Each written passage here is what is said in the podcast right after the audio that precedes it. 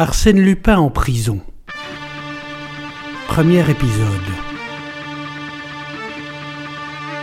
Il n'est point de touristes dignes de ce nom qui ne connaissent les bords de la Seine et qui n'aient remarqué, en allant des ruines de Jumièges aux ruines de Saint-Wandry, l'étrange petit château féodal du Malaquis, si fièrement campé sur sa roche en pleine rivière. L'arche d'un pont le relie à la route. La base de ces tourelles sombres se confond avec le granit qui le supporte, bloc énorme détaché d'on ne sait quelle montagne et jeté là par quelque formidable convulsion. Tout autour, l'eau calme du grand fleuve joue parmi les roseaux et des bergeronnettes tremblent sur la crête humide des cailloux. L'histoire du Malaquis est rude comme son nom, revêche comme sa silhouette. Ce ne fut que combat, siège, assaut, rapine et massacre. Au veillées du pays de Caux, on évoque en frissonnant les crimes qui s'y commirent. On raconte de mystérieuses légendes. On parle du fameux souterrain qui conduisait jadis à l'hôtel de Jumièges et au manoir d'Agnès Sorel, la belle amie de Charles VII. Dans cet ancien repère de héros et de brigands habite le baron Nathan Cahorn, le baron Satan, comme on l'appelait jadis à la bourse, où il s'est enrichi un peu trop brusquement. Les seigneurs du Malaquis, ruinés, ont dû lui vendre pour un morceau de pain la demeure de leurs ancêtres. Il y a installé ses admirables collections de meubles et de tableaux, de faïences et de bois sculptés. Il y vit seul, avec trois vieux domestiques. Nul n'y pénètre jamais.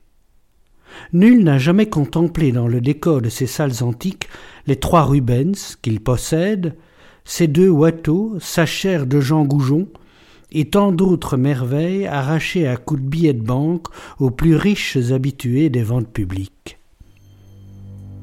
Le baron Satan a peur. Il a peur non point pour lui, mais pour les trésors accumulés avec une passion si tenace et la perspicacité d'un amateur que les plus madrés des marchands ne peuvent se vanter d'avoir induit en erreur.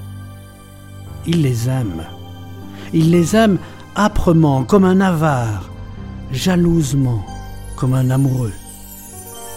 Chaque jour, au coucher du soleil, les quatre portes bardées de fer qui commentent les deux extrémités du pont et l'entrée de la cour d'honneur sont fermées et verrouillées. Au moindre choc, des sonneries électriques vibreraient dans le silence. Du côté de la scène, rien à craindre. Le roc s'y dresse à pic. Or, un vendredi de septembre, le facteur se présenta comme d'ordinaire à la tête de pont et selon la règle quotidienne, ce fut le baron qui entrebâilla le lourd ballant. Il examina l'homme, aussi minutieusement que s'il ne connaissait pas déjà depuis des années cette bonne face réjouie et ses yeux narquois de paysan, et l'homme lui dit en riant C'est toujours moi, monsieur le baron. Je ne suis pas un autre qui aurait pris ma blouse et ma casquette. Sait-on jamais? murmura Cahorn. Le facteur lui remit une pile de journaux, puis il ajouta Et maintenant, monsieur le baron, il y a du nouveau. Du nouveau? Une lettre, et recommandée encore.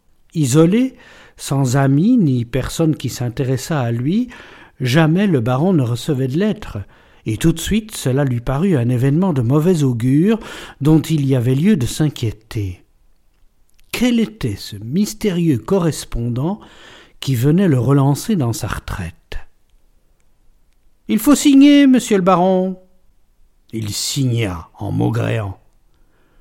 Puis il prit la lettre, attendit que le facteur eût disparu au tournant de la route, et après avoir fait quelques pas de long en large, il s'appuya contre le parapet du pont et déchira l'enveloppe. Elle portait une feuille de papier quadrillée avec cet en-tête manuscrit Prison de la santé, Paris. Il regarda la signature. Arsène Lupin. Stupéfait, il lut. Monsieur le baron, il y a dans la galerie qui réunit vos deux salons un tableau de Philippe de Champaigne d'excellente facture et qui me plaît infiniment. Vos Rubens sont aussi de mon goût, ainsi que votre plus petit Watteau. Dans le salon de droite, je note la crédence Louis XIII, les tapisseries de Beauvais, le guéridon Empire signé Jacob et le bahut Renaissance. Dans celui de gauche, toute la vitrine des bijoux et des miniatures. Pour cette fois, je me contenterai de ces objets qui seront, je crois, d'un écoulement facile. Je vous prie donc de les faire emballer convenablement et de les expédier à mon nom, port payé, en gare de Batignolles avant huit jours. Faute de quoi, je ferai procéder moi-même à leur déménagement dans la nuit du mercredi 27 au jeudi 28 septembre. Et comme de juste, je ne me contenterai pas des objets sus indiqués. Veuillez excuser le petit dérangement que je vous cause et accepter l'expression de mes sentiments de respectueuse considération. Arsène Lupin. PS. Surtout ne pas m'envoyer le plus grand des bateaux, quoique vous l'ayez payé trente mille francs à l'hôtel des ventes, ce n'est qu'une copie, l'original ayant été brûlé sous le directoire par Barras un soir d'orgie. Consultez les mémoires inédits de Garat. Je ne tiens pas non plus à la châtelaine Louis XV, dont l'authenticité me semble douteuse. Cette lettre bouleversa le baron Cahorn. Signé de tout autre, il l'eût déjà considérablement alarmé, mais signé d'Arsène Lupin. Lecteur assidu des journaux, au courant de tout ce qui se passait dans le monde en fait de vol et de crime, il n'ignorait rien des exploits de l'infernal cambrioleur. Certes, il savait que Lupin, arrêté en Amérique par son ennemi Ganimard, était bel et bien incarcéré et que l'on instruisait son procès avec quelle peine. Mais il savait aussi que l'on pouvait s'attendre à toute sa part. D'ailleurs, cette connaissance exacte du château, de la disposition des tableaux et des meubles, était un indice des plus redoutables. Qui l'avait renseigné sur des choses que nul n'avait vues? Le baron leva les yeux et contempla la silhouette farouche du Malaki, son piédestal abrupt, l'eau profonde qui l'entoure, et haussa les épaules. Non, décidément, il n'y avait point de danger, personne au monde ne pouvait pénétrer jusqu'au sanctuaire inviolable de ses collections. Personne. Soit. Mais Arsène Lupin, pour Arsène Lupin, est-ce qu'il existe des portes Des ponts-levis, des murailles? À quoi servent les obstacles les mieux imaginés, les précautions les plus habiles, si Arsène Lupin a décidé d'atteindre le but? Le soir même, il écrivit au procureur de la République de Rouen. Il envoyait la lettre de menace et réclamait aide et protection. La réponse ne tarda point. Le nommé Arsène Lupin étant actuellement détenu à la santé, surveillé de près et dans l'impossibilité d'écrire, la lettre ne pouvait être que l'œuvre d'un mystificateur. Tout le démontrait, la logique et le bon sens comme la réalité des faits. Toutefois, et par excès de prudence, on avait commis un expert à l'examen de l'écriture. Et l'expert déclarait que, malgré certaines analogies, cette écriture n'était pas celle du détenu.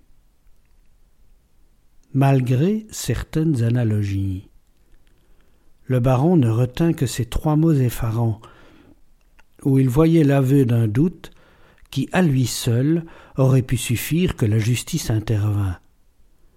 Ses craintes s'exaspérèrent. Il ne cessait de relire la lettre. Je ferai procéder moi-même au déménagement et cette date précise, la nuit du mercredi 27 au jeudi 28 septembre. Soupçonneux et taciturne, il n'avait pas osé se confier à ses domestiques, dont le dévouement ne lui paraissait pas à l'abri de toute épreuve.